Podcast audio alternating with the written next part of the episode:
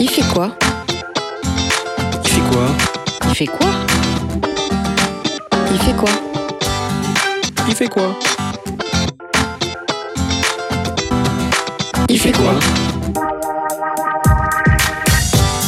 Bonjour à tous, nous vous accueillons avec bonne humeur dans l'émission Il fait quoi le magazine radiophonique de l'Institut français de l'éducation, qu'on appelle aussi l'IFE. Aujourd'hui, trois sujets vont se succéder. Dès le début de l'émission, nous plongerons dans un collège virtuel. Il a été mis en place dans l'établissement scolaire de Fontaine à Gap par Thomas Garcia, professeur de mathématiques, et accompagné par Gilles Aldon, enseignant-chercheur dans l'équipe éductrice de l'IFE. Ils nous feront découvrir la pédagogie immersive dans ce collège virtuel. Ensuite, nous aborderons le problème de l'éducation en Équateur nous aurons la chance de recevoir Louise Docter et Adriana Rodriguez, deux enseignants-chercheurs à l'Université nationale d'éducation en Équateur. Ils vont nous apprendre que l'équivalent de notre éducation nationale en Équateur n'est apparu dans les textes officiels qu'en 2008, dans la Constitution rédigée par Rafael Correa. Et nous allons voir que l'Équateur est donc face à un véritable défi éducatif. Et pour finir, nous parcourrons avec Annie Féfan le dossier de veille numéro 113 qui traite de la différenciation pédagogique. Est-ce que différencier, c'est s'adapter à l'élève? C'est ce que je vous propose de découvrir. Et maintenant, place aux actus avec Sabrina Chatti, qui est responsable du pôle organisation des manifestations de l'IFE. Bonjour Sabrina.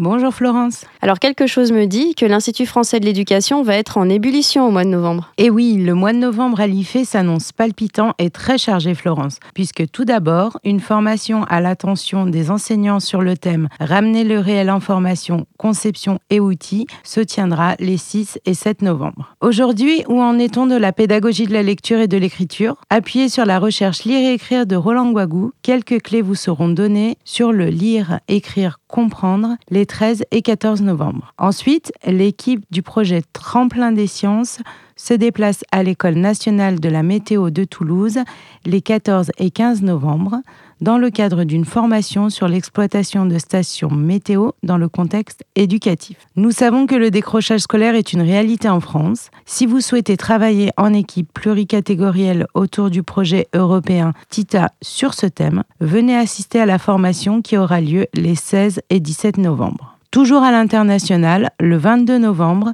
les partenaires européens du projet Crosscut se réuniront autour d'une journée d'échange sur l'interdisciplinarité. Dans un autre registre, on peut se demander si la recherche en éducation peut apporter encore plus aux pratiques éducatives. Les 23 et 24 novembre, le service Veille et Analyse propose des pistes de réflexion afin de mobiliser la recherche pour la pratique éducative. Et enfin, gérer les élèves perturbateurs, concevoir des formations pour soutenir les enseignants, c'est le sujet des journées de formation qui se dérouleront les 27 et 28 novembre. Merci Sabrina. Vous pourrez bien sûr retrouver toutes les infos sur euh, les actus du site de l'IFE. Et si vous allez dans l'onglet ressources et services et ensuite formation de formateurs, vous pourrez vous y inscrire. Sans transition, on enchaîne avec la rubrique Pile et face.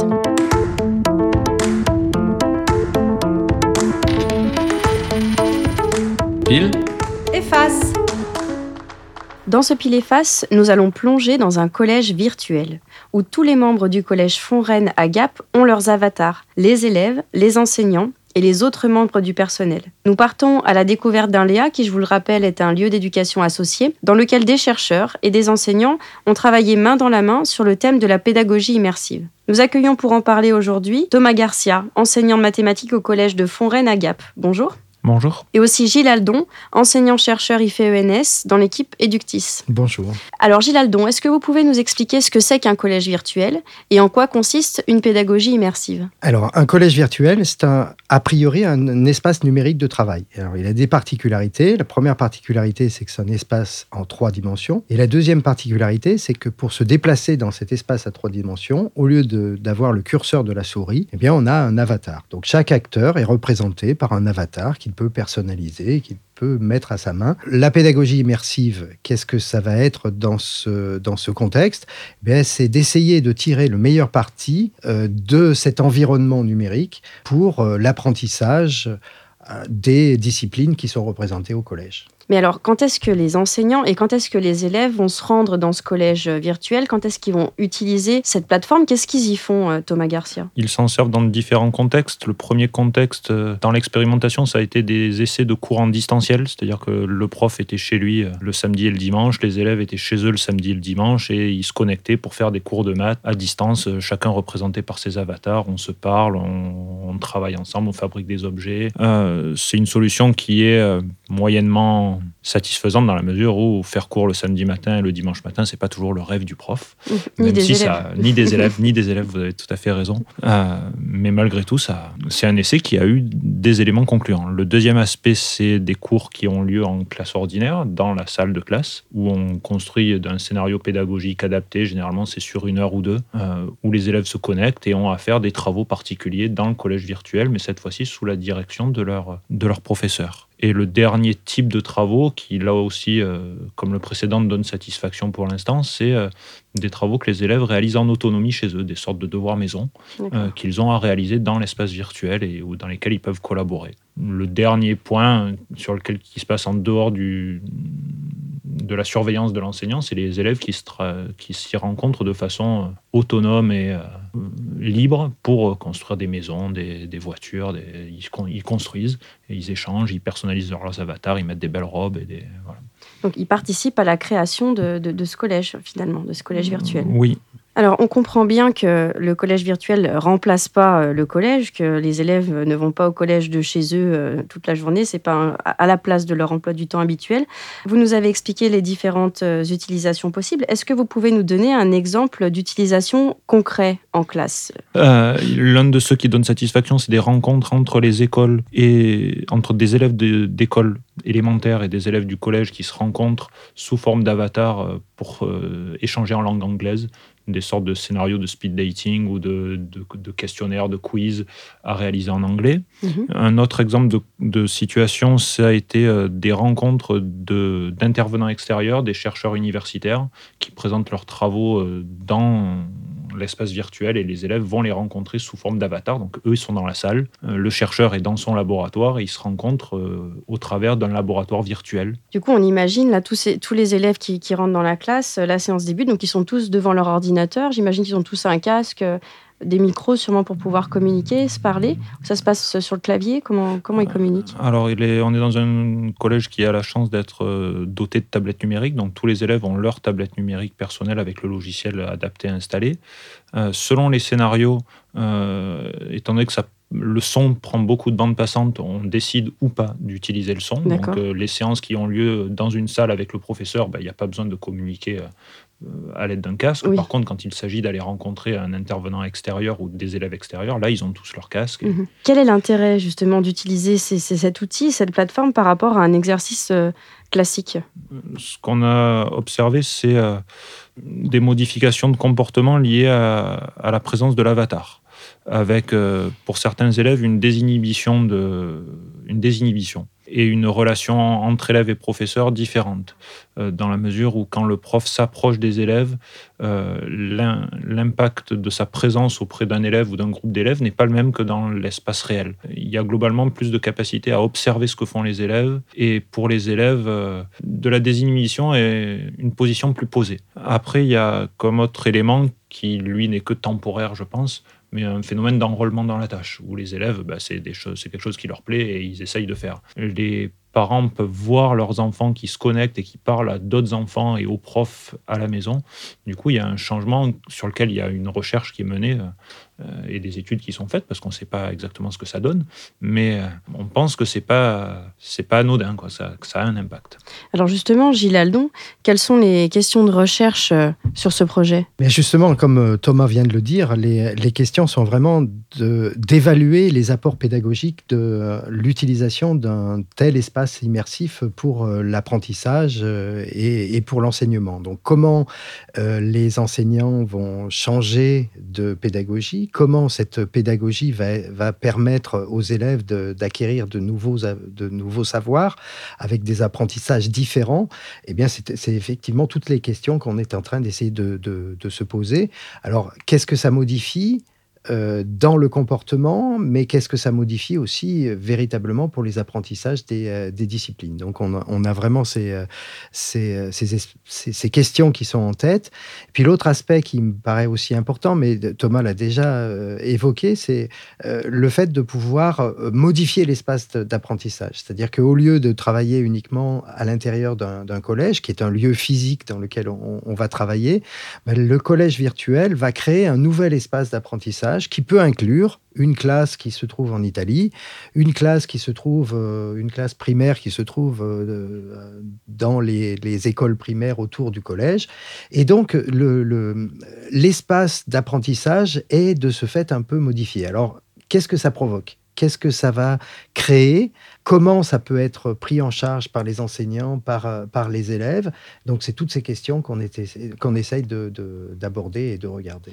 Mais alors, vous, justement, pour faire vos observations, concrètement, comment ça se passe? Vous aussi, en tant que chercheur, vous avez un avatar et vous faites partie de la communauté euh, du collège virtuel? Oui, alors effectivement, on a euh, des, des avatars et on peut se promener dans le collège virtuel et on, on va dans le collège virtuel quand il y a des, des événements ou même de temps en temps, on va regarder ce qui se passe à l'intérieur du, collège euh, sur place et de regarder, d'interviewer les élèves, de, savoir comment, euh, comment les élèves euh, travaillent à l'intérieur de ce collège virtuel, ce qu'ils y font, qu'est-ce qu'ils trouvent d'intéressant, qu'est-ce qu'ils trouvent de rébarbatif, tous, ces, tous ces éléments qui sont importants. Et puis également de travailler avec les enseignants dans une perspective de, de- construire euh, collaborativement cette nouvelle pédagogie euh, qui euh, va pouvoir prendre dans, euh, un, dans, un collège, euh, dans un collège virtuel. Alors, je me suis posé la question de savoir comment cette idée un peu euh, particulière euh, a germé. Quel est le constat de départ qui vous a amené à créer cette plateforme virtuelle? Il se trouve que euh, la demande de- de- du collège rencontrait les préoccupations de l'équipe éductrice, puisque nous, on, travaille autour de l'éducation avec les TICE. Et donc, c'est une vision un peu prospective que de Mhm. regarder ce qu'il pourrait y arriver dans le, dans le futur et Mhm. comment on pourrait euh, se à- attraper, enfin, euh, euh, comprendre ce- ce- ces nouveaux ph- phénomènes d'apprentissage et, et d'enseignement. Oui, J'imagine quand vous parlez aussi de partenaires qu'il doit y avoir quelqu'un ou en tout cas une, une société qui s'occupe de, de la création et de la gestion de la plateforme, parce que j'imagine que ça doit être un travail colossal. Comment ça se passe? Euh, initialement, c'était une association, l'association Fogas, qui, euh, qui est devenue société, donc la société immersive Collab, qui euh, fournit l'accès. Donc, il y a un serveur sur lequel le logiciel, qui est un logiciel d'Open Simulator, sur lequel le logiciel est installé et qui nous permet des connexions simultanées, je crois jusqu'à 300 personnes simultanément pour l'instant qui peuvent se connecter. Et donc c'est entretenu, on a une formation qui nous est proposée, notamment par Pierre-Yves Pérez, qui est le, le directeur de cette, euh, de cette société, euh, qui nous accompagne, qui est présent sur les séances, qui a réfléchi avec nous sur euh, l'organisation de ce collège virtuel. Donc il, y a- il, il s'occupe à la fois de maintenance, mais ils ont aussi un pas, un pied dans la co-construction Mhm. du contenu. Alors justement, par rapport à la formation de vos collègues, est-ce que ce projet a été bien accueilli Euh, Où est-ce que vous en êtes au sein de votre établissement scolaire cette fois-ci euh, sur ce projet et quelles sont les perspectives? Alors, ça a été. euh, c'est un collège où il y a une tradition euh, maintenant implantée d'innovation autour du numérique, donc il n'y a pas eu de. il y a eu globalement une adhésion de principe, mais le passage de l'adhésion de principe à l'utilisation effective avec la construction de contenus pédagogiques adaptés, c'est un travail qui est, qui est difficile à mener, euh, de création. euh, ex nihilo à partir de rien du tout quoi et- ou de pas grand chose donc il y a un réel travail et au bout d'un an on a un groupe d'une, je dirais, 12-13 professeurs qui euh, se sont soit investis, soit ont posé des jalons pour lancer le travail l'année prochaine. D'accord.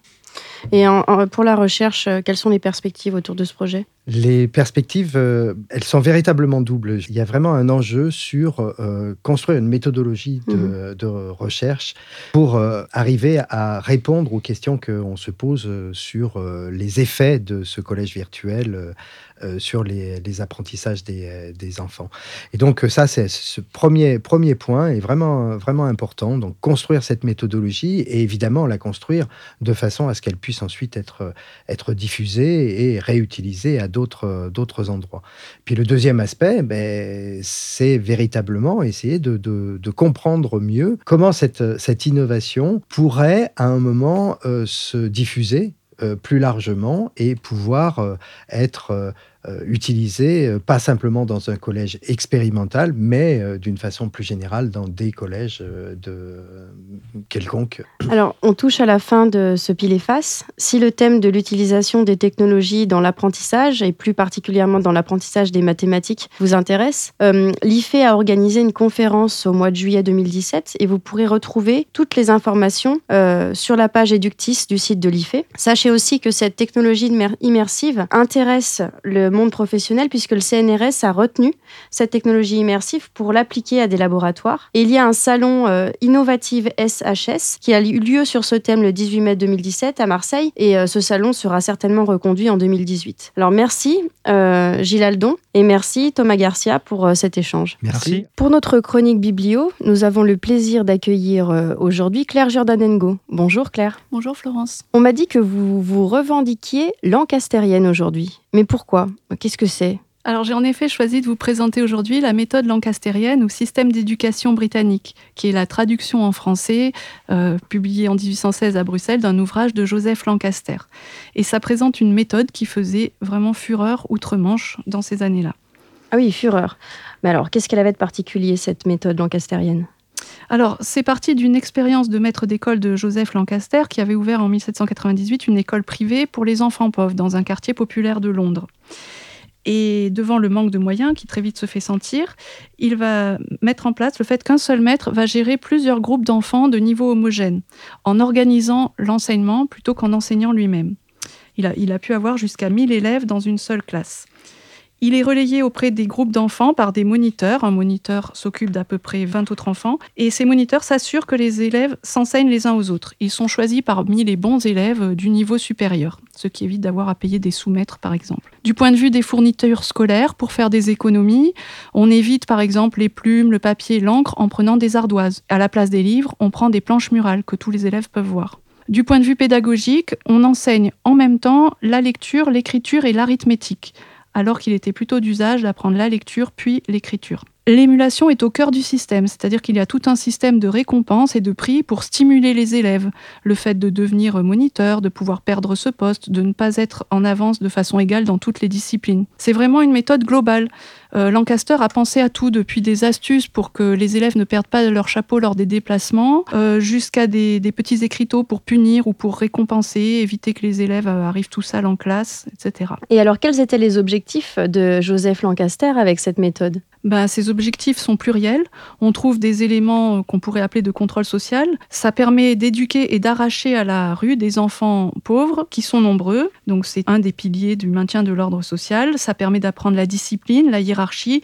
D'ailleurs, Lancaster euh, se comparait lui-même à une sorte de général d'armée. Il y a derrière tout cela évidemment une réflexion pédagogique sur l'inégale vitesse d'acquisition des élèves, euh, l'inégale appétence que l'on peut avoir pour les disciplines. Il y a également un argument économique fort. C'est les premières fois qu'on se trouve face à des masses d'élèves à devoir euh, éduquer, et tout cela a un prix. Et alors, ça marche ou ça marche pas, cette méthode lancastérienne Ça a marché pendant un certain temps, en particulier, ça a eu beaucoup, beaucoup de succès dans divers pays, dont la France et les États-Unis, on va dire jusque dans les années 1850, où l'enseignement mutuel a disparu, plutôt au profit de l'enseignement simultané, mais peut-être tout autant pour des raisons politiques que pour des raisons pédagogiques. Finalement, cette méthode est intéressante car elle illustre euh, les réflexions menées dans les travaux de recherche autour de la différenciation pédagogique et nous en parlerons d'ailleurs plus en détail avec Annie Féfan dans la rubrique Veille. Merci Claire Jordanengo pour cette chronique. Merci. Et maintenant, passons au problème du mois.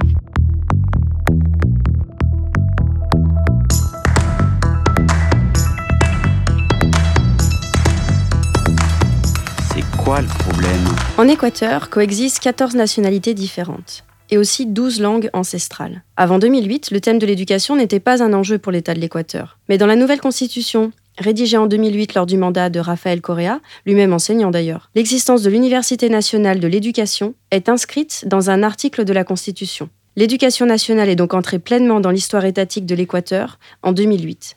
Cette constitution correspond réellement à un projet pays, avec de nouvelles préoccupations fortes autour de l'éducation, le respect de la nature et les valeurs humanistes. Pour parler du problème du jour, nous avons la chance d'accueillir aujourd'hui Louise Dobter et Adriana Rodriguez. Alors vous êtes tous les deux enseignants-chercheurs à l'Université nationale d'éducation de l'Équateur. Bonjour. Bonjour, merci de votre invitation. Oui, effectivement, on vient de connaître un peu ce qui se fait à l'Institut français de l'éducation et surtout connaître un peu cette expérience d'ELEA qui nous a semblé extrêmement riche. Alors l'ELEA, je le rappelle, c'est les lieux d'éducation associés où euh, des chercheurs euh, universitaires et des enseignants de terrain échangent et travaillent ensemble autour d'une problématique euh, commune. Alors vous, vous travaillez dans l'équipe de recherche de cette Université nationale de l'éducation en Équateur et aussi en tant qu'enseignant dans l'école d'éducation interculturelle bilingue, qui est une des quatre écoles qui, pour le moment, permettent d'obtenir des diplômes pour devenir enseignant en Équateur. Et je crois que vous enseignez aussi en maîtrise à l'université, en partenariat avec une université de Barcelone en Espagne, et vous formez les futurs enseignants sur différents territoires. C'est bien ça? Effectivement, oui. Et euh, c'est une toute jeune université et euh, qui n'a que deux ans d'existence. Et pendant ces deux ans, on s'est construit en tant qu'institution. On évolue vers une institution qui a une entreprise assez sérieuse, un défi énorme. Sa mission est justement de euh, non seulement transformer l'éducation nationale de l'Équateur, mais surtout penser à développer des recherches suffisamment importantes pour pouvoir prévoir les changements, les stratégies, les conditions dans lesquelles nos étudiants actuellement en formation vont finalement enrichir le jour à jour qui se fait dans l'éducation des écoles en Équateur, dans les trois grandes régions qui sont extrêmement différentes, non seulement par leur écologie, mais surtout par leur sociologie, les conditions de vie, les situations socio-économiques, les rapports de production, etc. Ces trois régions sont justement la Sierra, qui est l'altiplan andin, mhm la, côte sur le Pacifique et puis euh, l'Amazonie équatorienne. Et donc l'enjeu est extrêmement important parce qu'il ne s'agit pas seulement de changer le curriculum et euh, les conditions des enseignants et les écoles, les structures, euh, l'équipement. Mais surtout, c'est un projet pays très important qui, au fond, suppose construire une nouvelle citoyenneté. C'est ça l'enjeu, enfin. C'est ça la réponse au problème, en fait, de l'éducation en Équateur. Alors, comment vous y prenez-vous? Bah, On s'y prend peu à peu, parce que justement, on grandit au fur et à mesure qu'on évolue dans le temps. On s'y prend en constituant une, une communauté d'enseignants qui ont la particularité de provenir de 16 pays différents, avec donc, des formations, d'expériences dans des systèmes éducationnels complètement différents. Et ces échanges très riches qui se font presque jour au jour supposent une révision du processus de construction de cette université chaque quatre mois, chaque cinq mois. Et ça suppose aussi une réinvention très euh, engageante disons pour ce collectif, parce que on sent dans chacun de nous, on sent qu'on participe à un projet qui suppose vraiment la possibilité de laisser des empreintes très importantes pour le devenir d'un pays, non seulement pour une université. Mhm. C'est un projet vraiment national et politique. Et politique, oui, mais nourri par euh, des valeurs et euh, une philosophie très particulière qui ne provient pas, que sais-je, des traditions occidentales, mais des traditions de peuples qui ont été niées pendant des des, des euh, centuries. Et donc, euh, cette incorporation dans les, les structures de l'État équatorien d'un savoir, d'une connaissance qui est axée sur l'harmonisation des rapports des gens avec la nature, les écosystèmes, dit-on aujourd'hui, et suppose un changement de vision et de compréhension de ce qu'on pourrait devenir. Et ça, évidemment, dépasse largement les structures académiques. Ça suppose donc incorporer des facteurs différents qui se trouvent à l'origine de ce pays, mais qui ont été exclus des projets républicains des dernières 100, 100 ans. Et euh, donc ce virement est capital pour le projet éducatif, mais aussi pour le projet pays qui est en train de se construire. C'est ce que vous appelez le buen vivir. El buen vivir, suma causai, qui est une expression quichua qui ne traduit pas euh, el vivir bien, c'est-à-dire euh, vivre un peu dans la consommation, dans l'accumulation des choses, des produits, des technologies, mais plutôt repenser ce qu'on fait dans notre quotidien à partir des rapports entre les individus, mais surtout les communautés qui peuvent se faire se construire en tenant comme référence les traditions des peuples qui ont été complètement niées par les Équatoriens eux-mêmes. Mhm. Et donc, c'est vraiment une, une repositionnement des institutions par rapport à des histoires, à des légendes, à des connaissances qu'on commence à découvrir peu à peu. Et l'idée, c'est que nos étudiants, qui vont être les futurs maîtres, maîtresses des écoles, commencent à repenser leur pays, leur culture, leur expérience personnelle et groupale à partir des didactiques, à partir d'un modélage que nous, ces professeurs, devons justement inventer. Et c'est une expérience extrêmement excitante. Oui, c'est sûr. Oui, mais en même temps, c'est un défi qui, jour au jour, nous saute au visage. Et c'est aussi une grosse responsabilité. Absolument. Absolument. Adriana Rodriguez, une précision? Je crois que cette diversité de, de mon pays signifie un énorme défi pour mhm. nous, mais je crois que nous sommes en bonne roue. Et en bonne voie. voie, oui. Et la coopération internationale, c'est très important pour nous mhm. aussi. Alors, nous touchons à la fin de cette rubrique C'est quoi le problème? Merci beaucoup à, tous les deux, euh, donc Louise Dopter et Adriana Rodriguez, de nous avoir rendu visite euh, sur cas d'école et surtout de nous avoir fait partager votre expérience et votre expertise. Merci. Merci. Nous allons maintenant passer à la chronique ressources en compagnie de Florian Polou. Bonjour. Bonjour. Vous êtes enseignant en mathématiques au collège Martin Dugard à Épinay-sur-Seine. Et aujourd'hui, vous nous présentez une progression en mathématiques. Alors pour cette présentation, vous allez être interviewé par notre apprenti journaliste Léon, 4 ans. Est-ce que vous êtes prêt? Tout à fait. C'est parti. Qu'est-ce que c'est? Alors la ressource proposée est une progression pour enseigner le calcul littéral en classe de quatrième. Une progression, c'est un enchaînement d'étapes. Pour chaque étape, nous décrivons ce que les élèves doivent apprendre et aussi des techniques que le professeur peut mettre en place pour que ses élèves comprennent bien ce qu'il enseigne. C'est pour qui? Cette ressource a été créée pour des enseignants de mathématiques, notamment ceux qui exercent en classe de quatrième, mais elle peut aussi être utile pour les enseignants de cinquième et de troisième. Comment ça marche? Dans notre ressource, un professeur de mathématiques peut lire l'organisation de l'année pour enseigner le calcul littéral en quatrième. Il y a des exemples d'exercices et de problèmes à donner à ses élèves. On y décrit aussi les difficultés que les élèves peuvent rencontrer et les stratégies que le professeur peut développer pour qu'ils ne se trompent plus. Ça peut être des explications formulées autrement et aussi des activités rapides à faire en début d'heure. À quoi ça sert? Cette ressource peut donner des idées aux professeurs de mathématiques qui doivent enseigner le calcul littéral en classe de quatrième. Ils y trouveront des stratégies et des exercices, comme le carré bordé, pour que leurs élèves comprennent mieux ce qu'est le calcul littéral et son utilité en mathématiques. D'où ça vient? Cette progression a été réalisée par l'équipe du Léa Roger Martin Dugard, qui réunit des enseignants de collège et des chercheurs en mathématiques à l'université. Nous nous réunissons pour élaborer des documents, pour observer des films réalisés dans nos classes et pour étudier des productions de nos élèves. Nous avons voulu partager cette ressource avec nos collègues professeurs de mathématiques, car cette progression nous a aidés dans notre travail avec nos élèves de quatrième, qui semblent maintenant mieux maîtriser le calcul littéral. Merci Florian Polo, vous avez réussi le test. Au revoir. Au revoir. Sans transition, nous passons à la découverte d'un dossier de veille scientifique de l'IFE. De jour comme de nuit, l'IFE veille.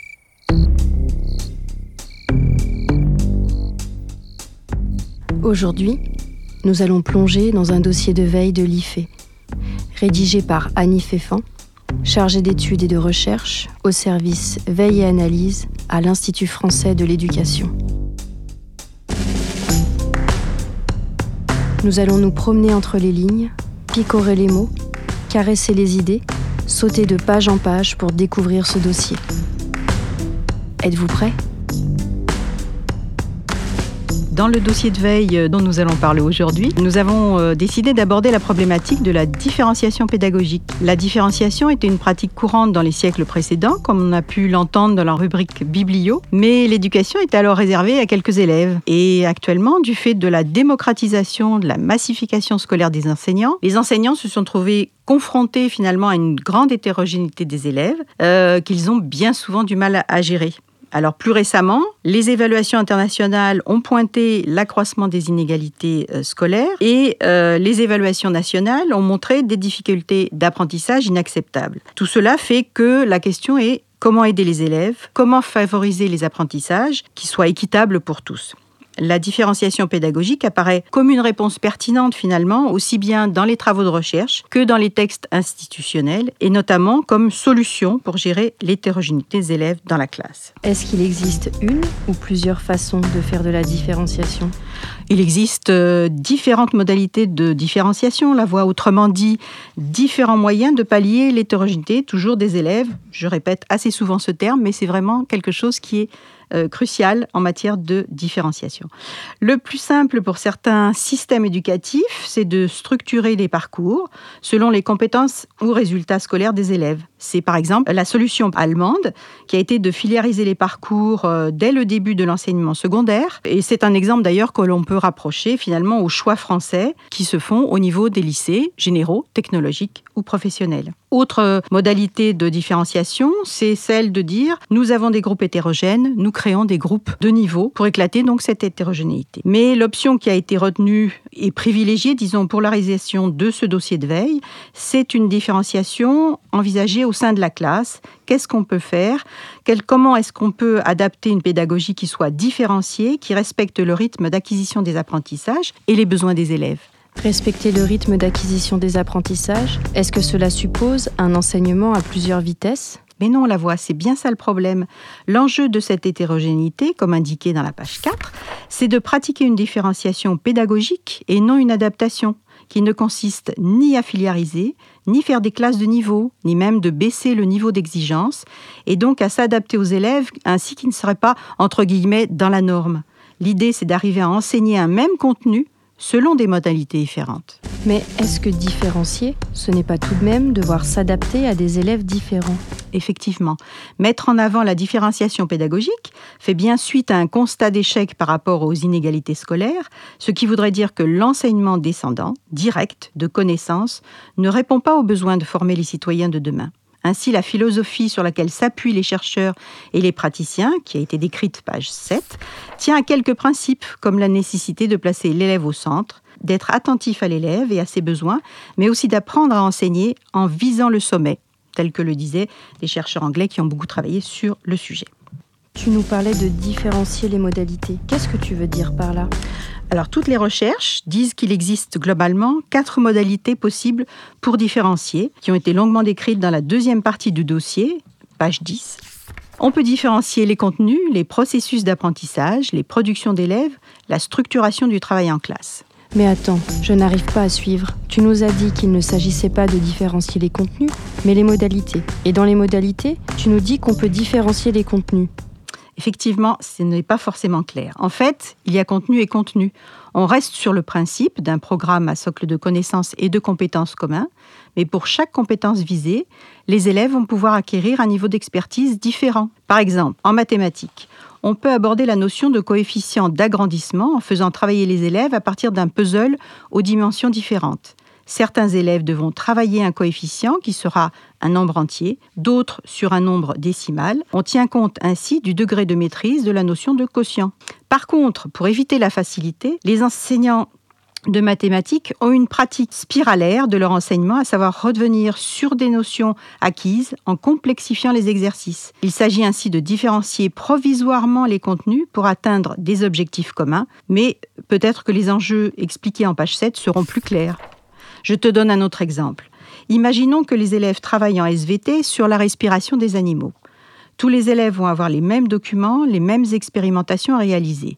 Tous auront la consigne ouverte, montrer qu'il existe différents systèmes respiratoires dans le règne animal. Mais la consigne donnée sera déclinée sous forme de guide plus ou moins détaillés en fonction des besoins des élèves. Les élèves auront ainsi le choix d'utiliser ou non ces guides en libre accès dans la classe. Et là, la voix, on est dans la différenciation des processus et pas des contenus.